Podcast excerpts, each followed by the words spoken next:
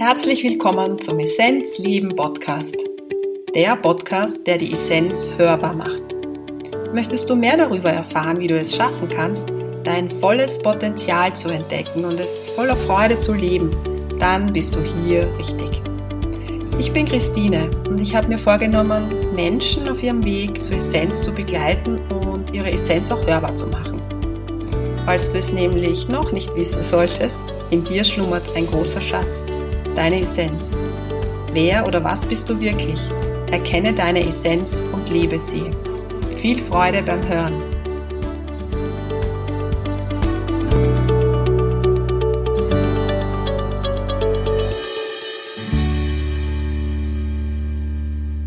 Ich freue mich, dass du da bist. Ich freue mich, dass du zuhörst. Die Essenz hörbar, der Essenzleben Podcast. Nach einer längeren Pause eine Episode, eine ganz wunderbare Episode, ein Interview mit Victoria Krug von Vulvarium.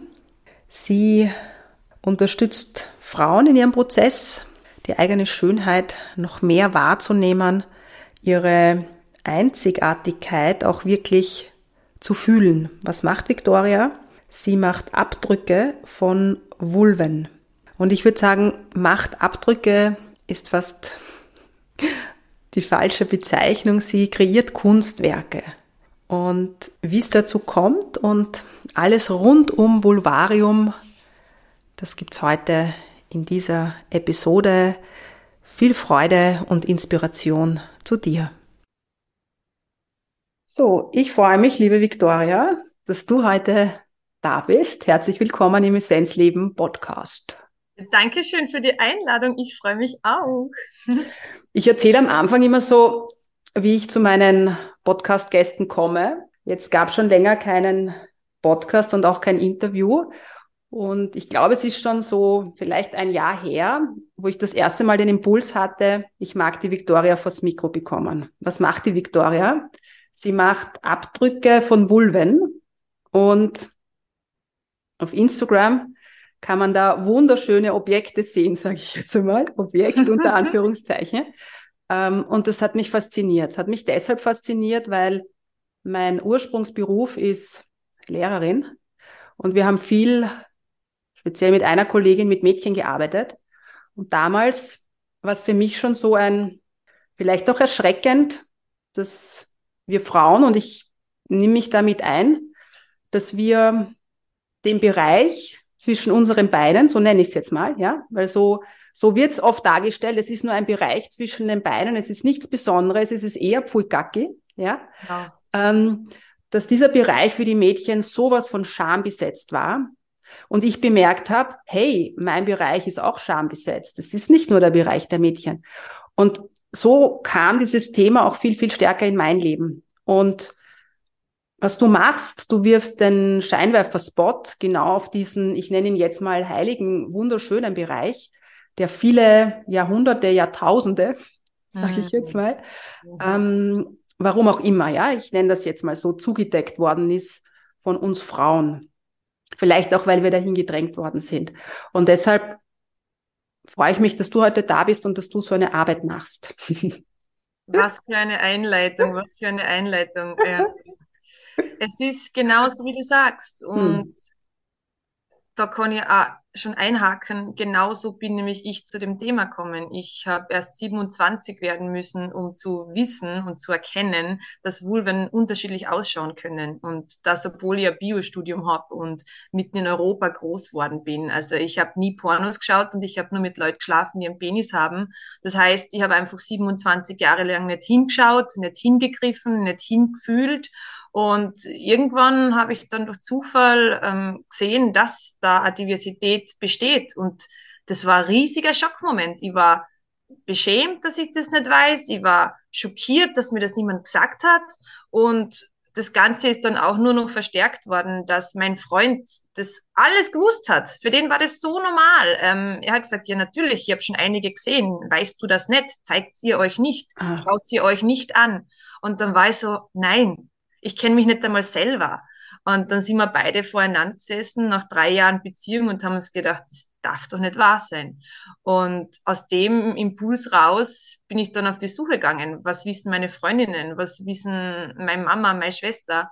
Und bin dann halt überall gegen Wände gerannt. Keiner hat gewusst, wo sie denn irgendwelche nicht sexualisierten Darstellungen von Vulven mir zeigen könnten. Und ja, aus dem Ganzen raus ist dann die erste Statue von mir selber im Selbstversuch. Okay. Genau. Okay. Ähm, und ja, die hat natürlich was bewegt. Und das kann ich mir vorstellen. Angefangen. Genau. Mhm.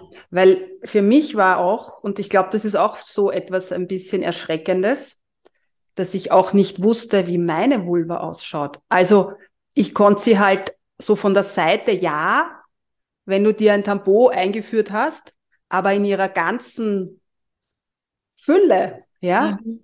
habe ich das, ich kann es dir auch nicht sagen, irgendwann mal mit dem Spiegel auch zwischen 20 und 30, schätze ich mal. Und das war ein Moment der Peinlichkeit. Mhm. Also es war nicht ein, ein Moment, ähm, ja, jetzt schaue ich mir mal mein Knie an, also völlig neutral, sondern es war, ich mache jetzt etwas Geheimnisvolles. Mhm. Ja? Ich kann das absolut nachvollziehen. Ähm, es ist nämlich auch so, dass im Rahmen dieser Casting-Sitzung, ähm, da gehen wir eh noch drauf ein, auf die hm, ja. kurzen technischen Sachen, die was sich die Leute wahrscheinlich fragen. Aber im Rahmen der Casting-Sitzung gebe ich den Menschen auch einen Spiegel in die Hand, um das eben so zu positionieren, wie sie es gerne auf der Statue hätten.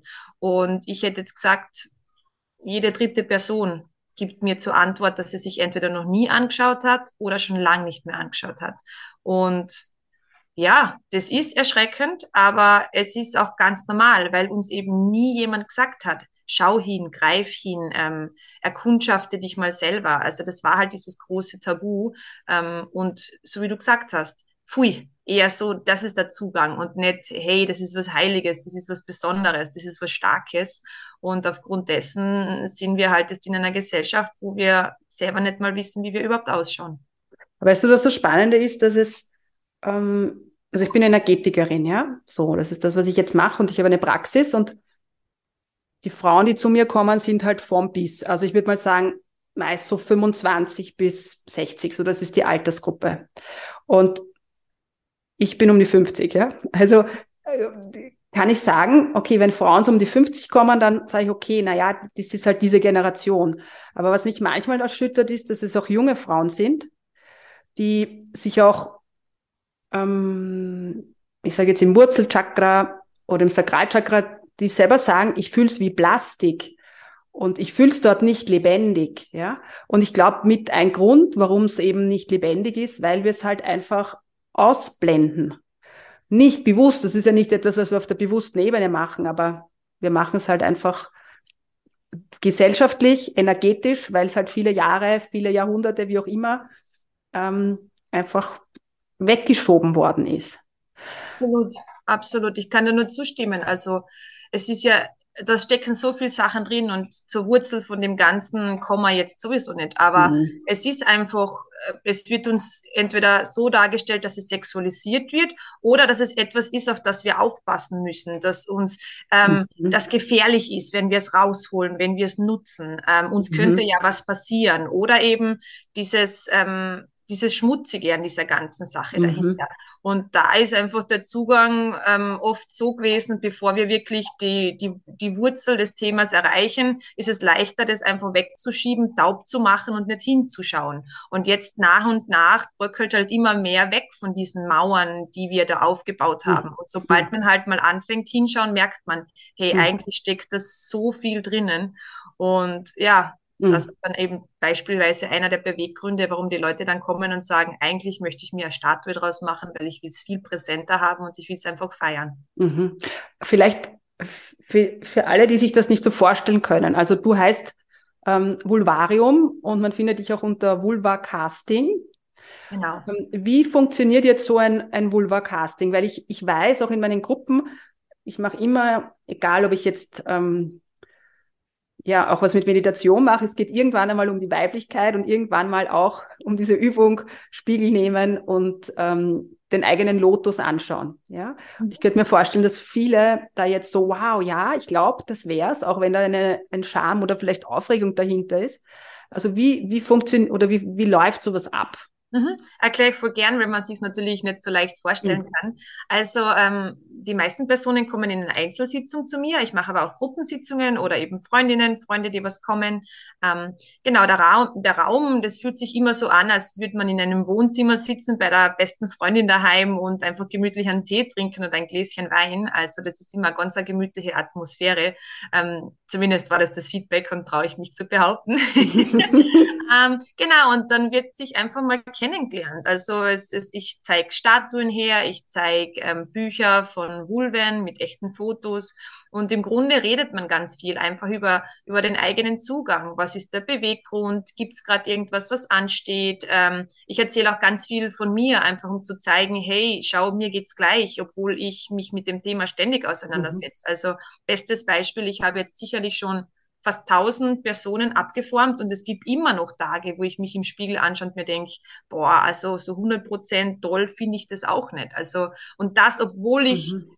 Komplett überzeugt bin von dem, was ich sage, dass wir alle wunderschön sind und perfekt, wie wir sind, aber es gibt noch immer diese Zweifel, die in mir drin sitzen. Also, ähm, genau, solche Sachen erzählt man sich dann einfach oder man, man, man inspiriert sich gegenseitig, man tauscht sich aus. Ähm, mhm. Und ja, sobald man sich halt ein bisschen kennengelernt hat und sich das gut anfühlt, geht's dann über zur Castings, zum, zum eigenen Casting, ähm, eigentlichen Casting. Das dauert nicht so lang, so eine Viertelstunde. Und ähm, ja, man kann sich das so vorstellen, man sitzt da auf dem Sofa, ganz gemütlich, kann davor noch ins Bad gehen und sich ähm, frisch machen mit einem Feuchttüchchen. Und ja, dann ähm, trage ich die Castingmasse auf. Das ist das Gleiche, was man in den Mund bekommt, wenn man bei Zahnärztinnen so einen Zahnspangenabdruck macht. Also vielleicht kennen das eh einige. Auf jeden Fall voll die hautfreundliche Masse, muss man sich gar keine Sorgen machen. Und ja, aus dieser Masse entsteht dann eben die genaue Kopie der Vulva. Mhm. Das heißt, es werden Narben, Fältchen, ähm, Pickel, teilweise Tattoos, alles, was da halt zu sehen ist, wird genau so kopiert, wie es ist.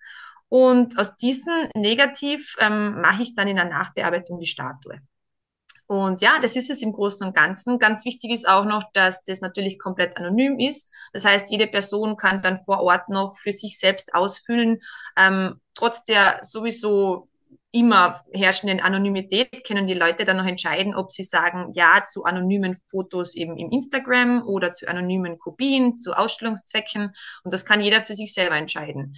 Und ja, genau, so, im, so läuft das im Grunde ab. Ähm, und da sind ja auch die Farben unterschiedlich. Ne? Man kann sich ja, glaube ich, dann auch die Farbe aussuchen, oder? Gibt's ähm Genau, also ich habe ganz viele Farben und so unterschiedlich, wie wir halt dann in Vulven sein und dann in Persönlichkeiten und in den Gesichtern ist halt auch die, die Farb, der Farbwunsch, die Farbwahl unterschiedlich und da ist noch mehr Diversität dahinter. Ob es jetzt Gold ist oder Pink oder Glitzerrosa oder Grün oder was auch immer. So cool. Also ich find's cool. Weißt du, was ich auch so cool finde? Ich habe damals, und das ist schon ähm, ja, als 25 Jahre her, damals haben wir auch, also wir haben mit den Mädchen gearbeitet im Schulkontext, ja, also mit, ähm, es war Sekundarstufe 1, also 10- bis 14-Jährige. Und damals haben wir ein Buch gefunden, wo Vulven abgebildet waren, aus, ähm, also von Frauen aus verschiedenen Ländern. Und das Spannend. war für, ja, und das war für uns damals ähm, auch so ein Schritt, weil ich habe im Multikulti-Bereich gearbeitet, das heißt viel mit Kindern mit nicht deutscher Muttersprache und anderen Religionen. Und das damals ähm, das war schon ein großer Schritt, mit sowas zu arbeiten auch, ja. Also Weil, ich kann dir nur sagen, Entschuldigung, dass ich unterbreche, aber da muss ich einfach einhaken. Du sagst es, das war vor 25 Jahren. Christine, ähm, mir wird heute noch meine Statuen, mein Content zensiert, weil sie sagen, das ist Pornografie. Also wir sind immer noch da, wo wir vor 25 Jahren waren. Solche Darstellungen für Aufklärungszwecke zu benutzen, das gibt's immer noch nicht, weil das unter die, unter die gleiche Kategorie wie Pornografie fällt. Und da hat jeder Angst davor. Zu mir sagt man, das kann man doch nicht machen, den Menschen solche Sachen zu zeigen. Ähm, doch, das müssen wir machen, weil wir sind jetzt an einem Punkt ankommen, wo mir 16-jährige ähm, Mädels schreiben, sie möchten sich operieren lassen, weil sie so hässlich sind, weil sie keinen Sex haben möchten, weil sie sich nicht wohlfühlen, sie sparen ihr Taschengeld. Das ist der Punkt, an dem wir ankommen sein durch dieses ganze, wir dürfen das nicht zeigen. Und ja. das ist heute noch genauso wie vor 25 Jahren. Und das ist traurig, aber das, das ist, traurig. ist der Stand der Dinge. Ja. Weißt du, was nämlich ist? Ich ähm, ich bin auch mit Bravo aufgewachsen. du vielleicht auch, weiß ich nicht, ob es das zu genau, deiner Zeit doch, ja. Doch. Aber zu unserer Zeit, da gab es den Dr. Sommer. Das war so eine Ecke, wo du dann ähm, schon noch äh, Nacktheit gesehen hast, aber es war wahrscheinlich noch sehr dezent. Ich kann mich erinnern, wie ich Lehrerin war, ähm, hat man dann schon irgendwie, ging es auch viel um Intimrasuren. Und dann die Kinder oft gesagt, also sie wissen nicht, wie sie das machen sollen und sie schauen nicht so aus. Und da mhm. ist mir das auch schon bewusst geworden. Und eigentlich ganz intensiv auch, wie ich dann so deine Arbeit gesehen habe, ist mir auch wieder bewusst geworden, dass ich auch als junge Frau sehr gelitten habe, weil ich mir gedacht habe, meine inneren Schamlippen sind zu, sind zu lang. Ja. Und ich habe mir gedacht, das ist irgendwie, vielleicht ist das krank. Hm? Mhm. Und ich glaube halt, je mehr Bilder wir bekommen, und in der heutigen Zeit kriegen wir halt einfach viele Bilder, wie es zu sein hat, desto stärker gehen wir da auch hinein und wollen uns dann dem anpassen. Wir wissen ja gar nicht, was natürlich ist. Ja? Absolut, absolut. Und das ist halt das große, das große Thema, weil die einzige Möglichkeit, Vulven zu sehen in der heutigen Zeit, ist die Pornografie. Und Pornografie. Da, dass da ähm, gewisse Normen ähm, gemacht worden sind aus unterschiedlichsten Zwecken, das wissen wir alle, aber es steht kaum auf irgendeinem Film oben. Operiert, gebleicht, gelasert, weiß ich wie verändert. Also das weiß halt niemand. Und so werden dann langsam gewisse Sachen oder gewisse Merkmale zur Norm, die es eigentlich überhaupt mhm. nicht sind. Und da müssen wir auch nicht nur über Vulven reden, da können wir auch über Penisse reden, weil wir wissen alle, dass der ewig lange, immer stehende Pornopenis nicht die Norm ist. Und trotzdem mhm. ähm, leiden junge Männer und Menschen mit Penis unter diesem Druck, genauso zu funktionieren und genauso ja. auszusehen. Ja. Also das wissen wir, aber das Thema, das, das geht einfach niemand an oder sagen wir es zu wenige Menschen. Und das Resultat ist, sind dann einfach diese Unsicherheiten, die wir alle kennen. Und deshalb danke, dass du, ähm, dass du das so nach außen trägst, weil man spürt auch so, dass es dass du das so, wir haben vorher schon gesprochen, so authentisch machst und dass es nicht immer easy peasy auch ist, ja. Also auch rein gesellschaftlich. Und ich glaube, es braucht halt einfach Menschen, die, die fühlen, dass es wichtig ist, dass wir, dass wir uns zeigen dürfen, so wie wir sind. Mhm. Und es wird so viel von Selbstliebe gesprochen. Und da geht es darum, vor Selbstliebe, dass wir alles an uns einfach beginnen zumindest bedienungslos in die Freundschaft damit zu gehen, wenn schon nicht die Liebe ist, ja. Und ich glaube, dass es, dass es ganz extrem wichtig ist, dass wir mit, mit unserem Heiligsten oder mit dem Teil, wo wir auch die größte Lust empfinden können, Absolut. ist das nicht genial, dass wir da einfach mal so richtig Freundschaft schließen, oder? Und sagen, yes.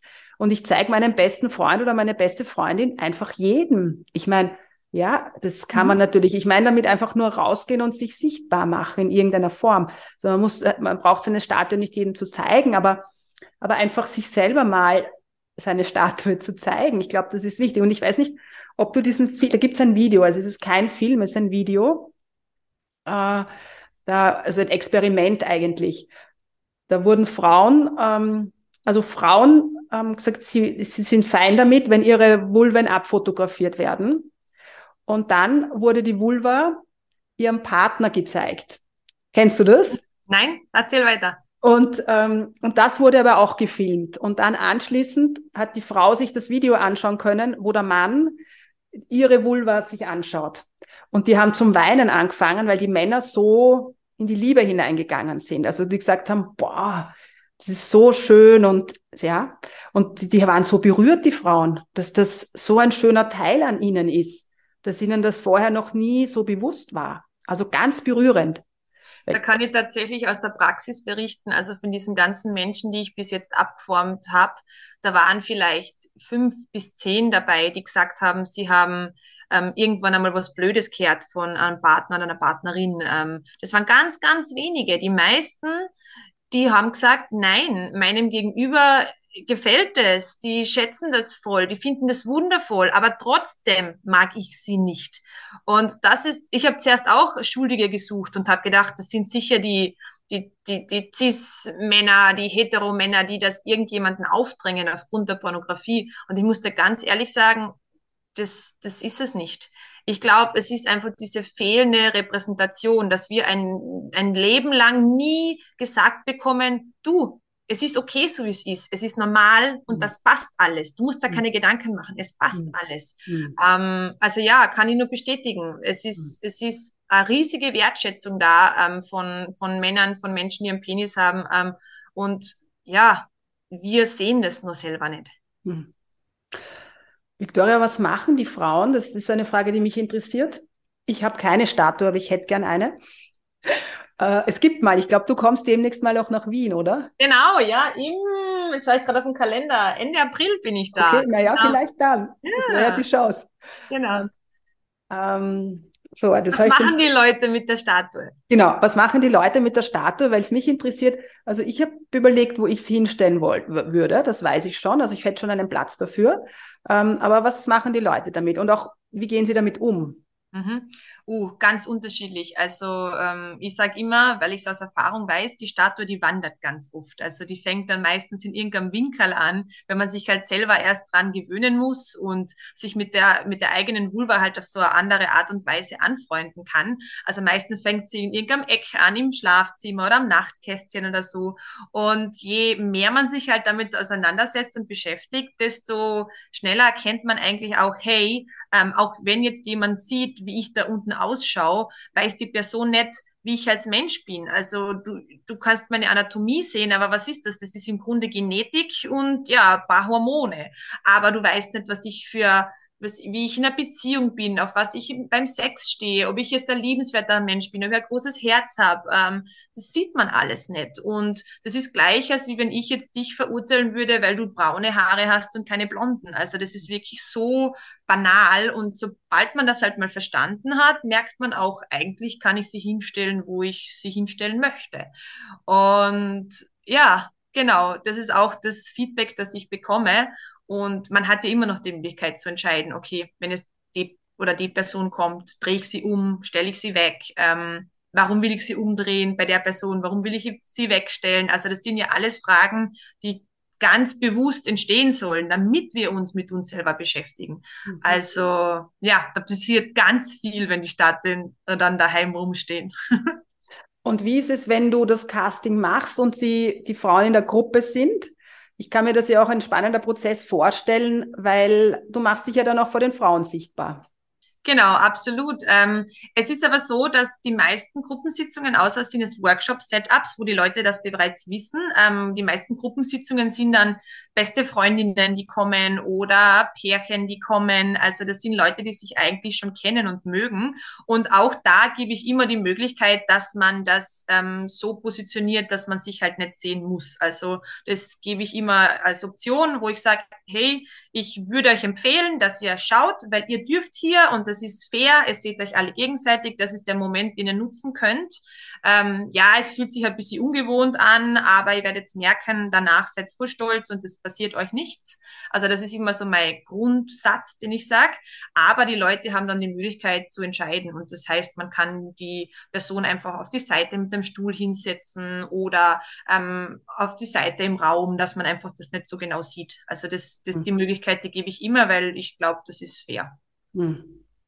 Was ja auch spannend ist, ist, dass, ähm, dass da unsere Wurzel ist. Also energetisch gesehen ist es halt Wurzelchakra, so sagt man.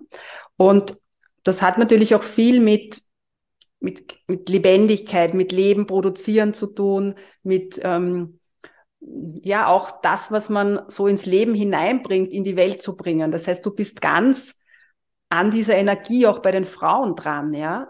Und Nimmst du das dann auch so wahr, dass das ein, ein schon ein, ein sehr heiliges, fast Ritual ist, oder? Nimmst du so wahr als solches wahr? Also es ist, jede Person ist unterschiedlich, ähm, aber mir ist sehr bewusst, was ich mache. Ähm, ich, ich gehe natürlich auf das zu einem gewissen Grad ein, weil ich natürlich in der in dem Moment eine Dienstleistung erbringe, wenn man es jetzt ganz banal sagt. Und ja. Ähm, also ich nehme etwas, was schon da ist und verwandle es in was anderes. Aber natürlich bin ich sehr berührt, dass die Menschen mir vertrauen.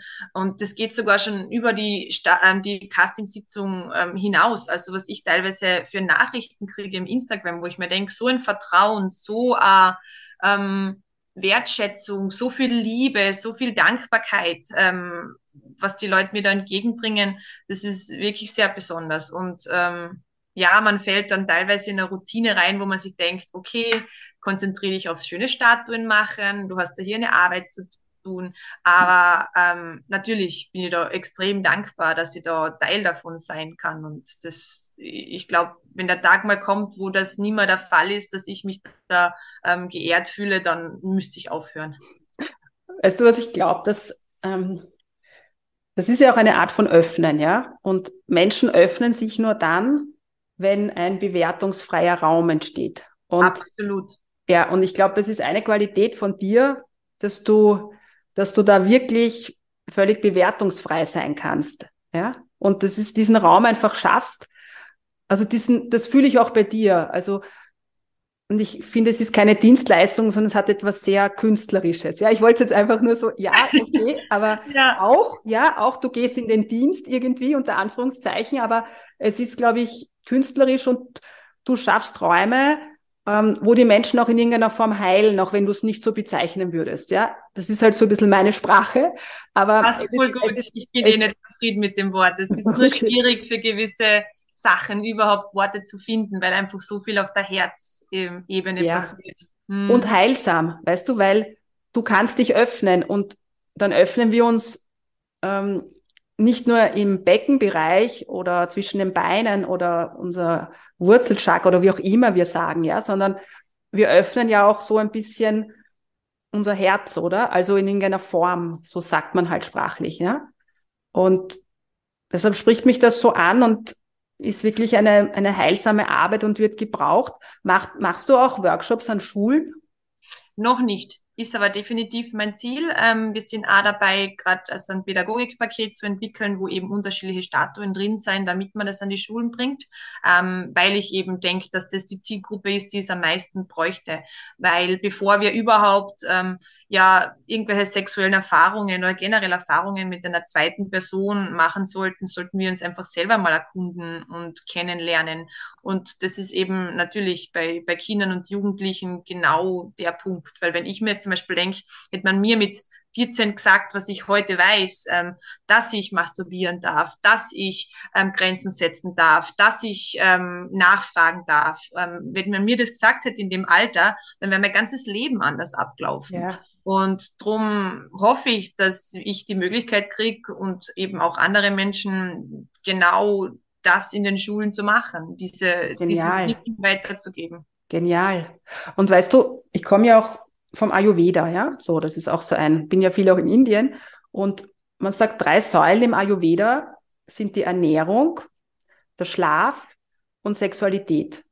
Und so kann man sagen, dass Sexualität auch ein Teil ist, ähm, der uns in der Mitte hält oder wie auch immer stabil hält, ja. Wie auch immer wir diese Sexualität leben, ja. Es gibt doch Menschen, die entscheiden sich ähm, jetzt im spirituellen Bereich möglicherweise, ich rede jetzt eher so vom indischen Bereich, die sagen, ähm, sie leben das gar nicht mehr. Ja, aber wir hier, vor allem im Westen, sage ich jetzt mal, sind Teil von uns, wie wir es leben, whatever, ja.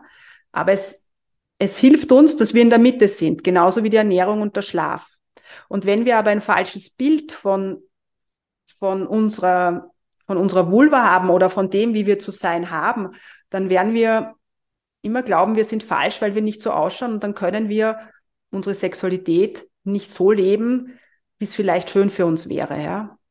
Absolut. Und es ist ja, vor der Sexualität kommt ja ein Fundament an Wissen. Das fängt an mit, wie heißt das da unten überhaupt? Wie sind die Teile meiner Klitoris? Wo ist meine Klitoris? Ähm, mhm. wie, wie fühlt sich das an? Wie funktionieren gewisse Sachen? Wie, mhm. wann werde ich feucht? Ähm, wo gefällt mir welche Berührung? Das ist ja ein Fundament, das nur aufgebaut werden kann, wenn wir uns diese Themen überhaupt anschauen, wenn uns jemand aufklärt, sei es jetzt die beste Freundin, das Bravo-Heftel, die Schule, die Familie, aber irgendjemand muss mit uns über diese Dinge reden.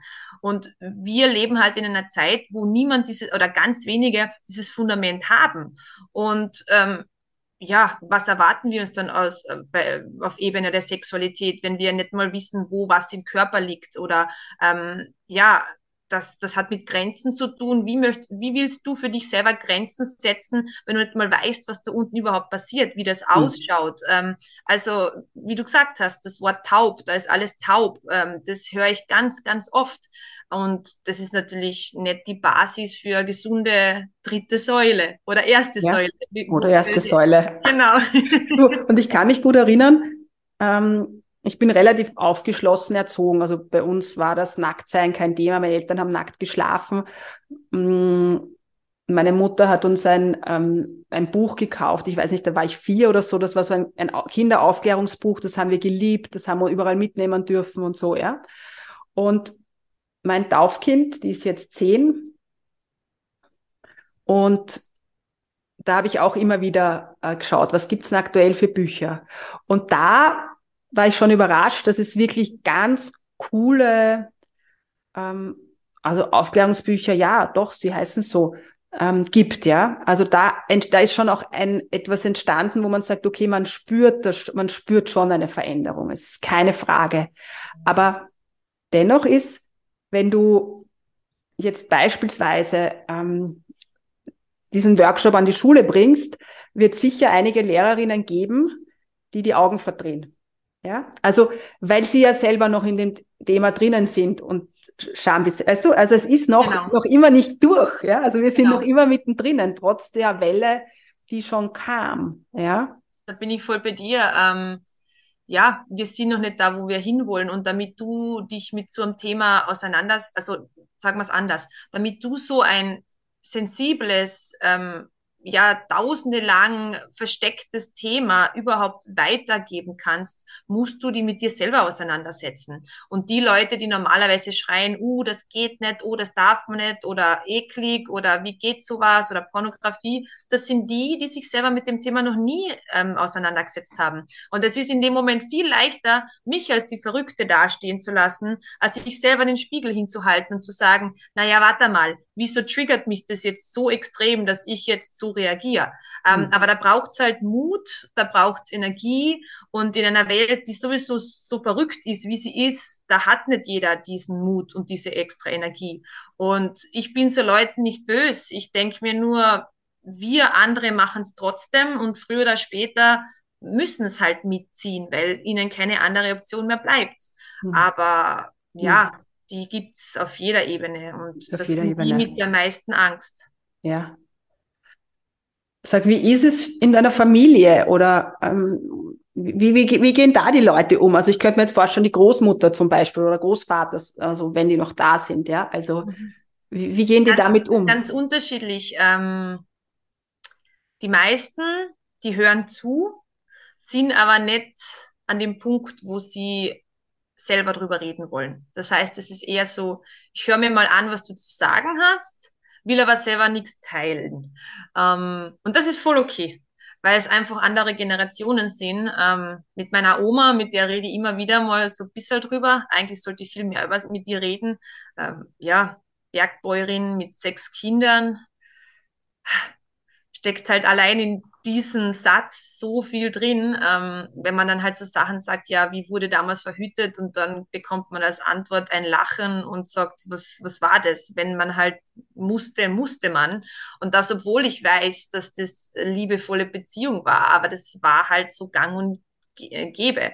Ähm, und ja, also sie verstehen es schon ähm, und sie finden es auch toll, aber ich merke halt schon, und das ist jetzt nicht nur bei meiner Familie so, sondern bei anderen Menschen auch. Wir kennen halt nur unsere Realität. Wir sitzen in unserer eigenen Blase und was für uns normal ist, das nehmen wir an, dass es für alle anderen normal ist. Und da kann man sich gewisse Sachen einfach nicht vorstellen. Und wenn ich zum Beispiel sage, ja, mir schreiben Jugendliche, dass sie sich operieren lassen wollen, dann ist ganz oft die Antwort, ach, die sollen nicht so ein Theater machen. Naja, vielleicht hat man sich selber noch nie darüber Gedanken gemacht. Vielleicht passt man in einer Norm. Vielleicht ist man einfach weiß ich nicht, härter im Nehmen, was so gewisse Stereotype in den Medien angeht. Keine Ahnung. Aber ich sage euch, dass eure Realität die eurige ist und es gibt ganz, ganz, ganz viele andere Realitäten. Und ja, das sich halt mal so vorzustellen, das ist nicht für alle einfach. Das war es für mich am Anfang auch nicht, wo ich mir gedacht habe, boah, sitzen wir im gleichen Land, auf der gleichen Welt, wie kann das noch Thema sein? Oder umgekehrt, wo ich mir gedacht habe, ja, das kenne ich auch. Ähm, das ist meine Bubble. In meiner Bubble gibt es das auch. Und ja, das, das merke ich natürlich auch in der Familie, dass da ganz viele unterschiedliche Realitäten zusammenstoßen und ab und zu die Empathie und die Akzeptanz halt nicht so vertreten ist, wie man das gern hätte. Hm. Du, es sind ja allein schon diese Begrifflichkeiten, weil wie sagt man zur Vulva? Ne? Also wir haben das damals auch mit den Kindern an die Tafel geschrieben, was für Begriffe gibt's, ja? Mhm. Und das Gleiche wurde mit der Männergruppe oder mit der Burschengruppe bei den Burschen gemacht. Und bei den Burschen war das überhaupt kein Problem. Weil die, ah, der Schwanz und so, ja. Aber Mädchen sind die, die, die, die, ja. Und auch, ähm, ich, für mich ist Vulva auch erst, oder vielleicht habe ich früher dann schon Joni gesagt, ja, so diese Begrifflichkeit aus dem, ähm, aus den, aus den Vedischen erst, da sagt man halt der Lingam und die Joni als, als die Geschlechter. Und aber das, das Begriff Vulva ist auch später erst in mein Leben gekommen, weil sonst hat man immer Vagina gesagt. Aber Vagina ist ja nicht die Vulva. Die Vulva ist einfach das ganze Äußerliche. Ne? Genau. Und ich kann das voll nachvollziehen und ich sage es halt Vulva, weil ich damit arbeite und das das richtige Wort ist. Also so im Arbeitskontext passt das für mich voll. Aber im Privaten habe ich das immer noch nicht integriert. Also ich würde es nie meinem Freund sagen, greif mich da und da auf der Vulva an, weil sich das Wort noch immer fremd anfühlt für mich. Ähm, das ist entweder die Pussy oder irgendwas anderes. Ähm, ich versuche das dann immer nicht zu verniedlichen und, und ähm, ja, so zu formulieren, wie es ist, aber es fühlt sich für mich einfach fremd an, weil ich nie Worte dafür gehabt habe.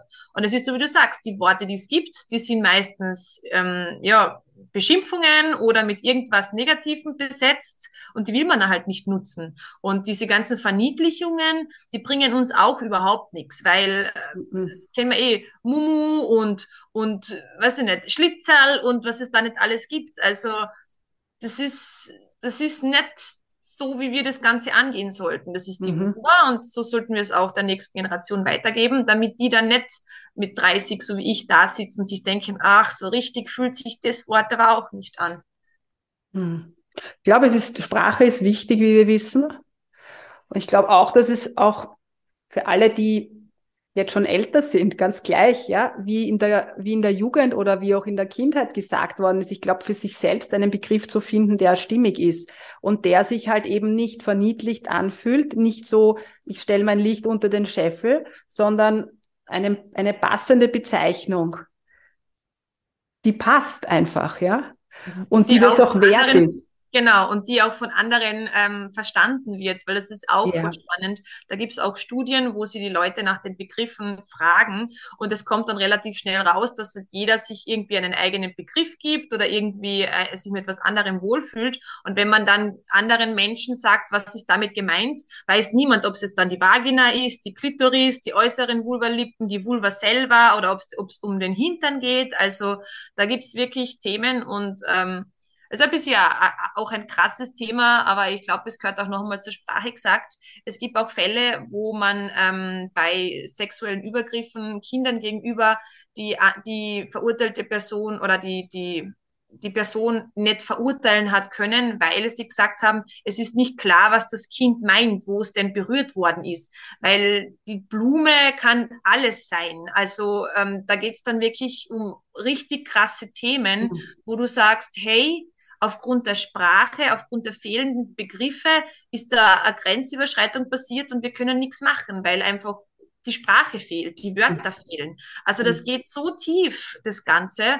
Und drum, es ist die Vulva, es gibt auch die Vagina, ähm, es sind die Vulvalippen, es ist die Klitoris, ähm, aber da, da fängt es ja an. Wir sagen ja auch nicht, zu den Augen irgendwas anderes oder zu den Fingern hm. irgendwas anderes. Ja. Warum denn dann bei den Körperteilen? Ja, ja.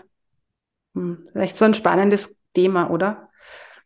Was mir jetzt noch so einfällt, ist, du sprichst mit so einer Kraft und in meinem Podcast wird auch immer so beleuchtet, wie es dir gelingt, deine Essenz zu leben. Und wenn du sprichst, dann spürt man, dass das, was dich beschäftigt, dass du das lebst und dass das wie eine Berufung ist. Und wir haben jetzt eine Zeit, wo viele Menschen, und ich merke das auch bei mir in der Praxis, die kommen und sagen, okay, das, was sie bis jetzt beruflich gemacht haben, das können sie nicht mehr. Sie spüren, da ist noch so viel mehr, aber sie trauen sich nicht, damit rauszugehen, weil dann kommt dieses Sicherheitsdenken, also wie schaffe ich das? Und bei dir spüre ich auch sehr viel Mut. Wie hast du es geschafft, mit einem Bereich, der ja jetzt nicht kein Berufsbild ist in dem Sinn, ja, also wir, wir denken ja in so Kastel, ähm, da rauszugehen und zu sagen, davon lebe ich jetzt. Mhm. Du, ganz ehrlich gesagt, keine Ahnung, wie ich es mache, ähm, aber ich weiß definitiv, was mich antreibt und das ist ganz viel Wut. Okay. Und die bündle ich so, dass sie Sinn macht, aber es ist diese Wut. Jede, also du musst dir ja vorstellen, ich rede jetzt für diese ganzen Menschen, die mir tagtäglich ihre Geschichten erzählen. Das ist jetzt nicht nur meine Meinung. Und wenn du an einer anderen Frau, an anderen Menschen was Böses tust und die Person erzählt mir das, dann wäre ich wütend und dann will ich was ändern. Und du musst dir das vorstellen, das ist, das multipliziert sich und diese ganzen Geschichten, die kriege ich halt alle zu hören. Und da denke ich immer, das darf nicht sein. Das darf einfach nicht sein. Wir sind in 2023. So viele Generationen vor uns haben schon so viel aufgeopfert und jetzt sitzen wir hier mit diesem ganzen Wissen, mit diesen ganzen Technologien, mit diesen ganzen Möglichkeiten und ich erfahre mit 26, mit 27, dass ich eine Klitoris habe, die nicht nur ein Stückerl Erbse ist. Wie kann das sein? Oder andere Geschichten. Und das ist halt diese Wut, wenn man denkt, das geht einfach nicht. Und hm. wenn man dann so wütend ist, dann kann man bald mal Sachen machen. Und ja, wenn wir eine Ebene drunter gehen, dann ist da ganz viel Liebe und ganz viel Empathie. Mhm. Also das ist eigentlich das, das, mhm. der, die, die, die Grundlage für das alles. Mhm. Aber ich glaube, die Wut, die braucht um Sachen zu machen. Und die muss man nur mhm. ordentlich bündeln. Mhm. Und wie das dann wirklich in der Realität ausschaut, dass ich das tagtäglich mache und so viel Zeit investiere, keine Ahnung. Es fühlt sich einfach richtig an. Und wenn jemand das für ein anderes Thema hat, dann bitte mhm. macht es, weil wenn es sich richtig anfühlt, dann kann es echt nicht falsch sein und dann wird es schon funktionieren. Ja, und auch wenn da so eine Energie dahinter steckt und wir sind Menschen und wir haben alle möglichen Emotionen. Und Wut ist eine mega Emotion, die uns in eine Kraft hineinbringt. Ja, also die uns wo rein katapultiert. Wir dürfen nicht hängen bleiben drinnen. Genau, absolut. Die Wut, wie gesagt, die bringt uns zum Aufstehen, zum was machen. Es ist die, die, das, das Feuer im Arsch, wo man denkt, so, jetzt reicht's. Aber danach, die dann für was Gutes zu nutzen, das ist natürlich das, das, das Wichtige. Aber ja, wie das Gute halt ausschaut, das muss jeder für sich selber entscheiden. Ähm, für mich ist das halt einfach, ja, dieses Vulva-Casting, weil es für mich etwas repräsentiert, was in unserer Welt fehlt. Mhm. Ähm, für manche anderen ist das wieder eine andere Aufgabe. Und da sind wir ja alle unterschiedlich. Aber Hauptsache, wir, wir tun etwas. Weil, wie gesagt, dieses lange Schweigen und nichts tun hat uns jetzt dann an einen Punkt gebracht. Das ist ja ein ganz anderes Thema, wenn wir uns in der Welt umschauen, wo mhm. uns das hingebracht hat. Mhm. Ja. Hm.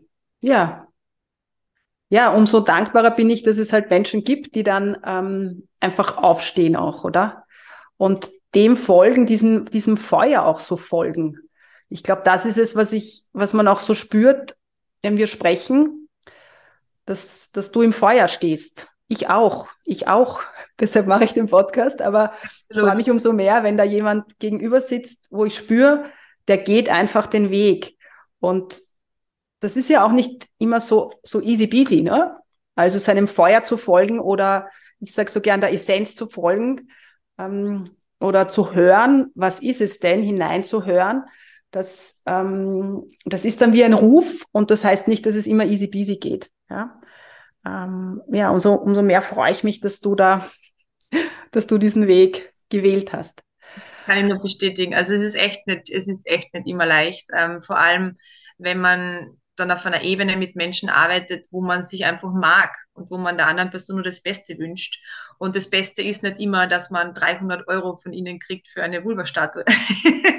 Also ähm, da spielt halt Geld rein, das, das spielt halt, ja, wie die Gesellschaft aufgebaut ist, ähm, das System und halt im System da einen Platz zu finden, der sich für einen selber richtig anfühlt, ähm, in einer kapitalistischen Welt, ähm, das, wenn man Aufklärung für Aufklärung Geld verlangt. Also das ist halt, das sind halt alles Themen, mit denen ich mich auseinandersetze, aber ich weiß halt auch, dass das wieder Teil vom Problem ist, weil das auch wieder etwas ist, was wir uns nicht angeschaut haben. Ähm, da, wo, wieso soll denn für Aufklärung Geld da mhm. sein, wenn nie jemand überhaupt drüber gesprochen hat? Also mhm.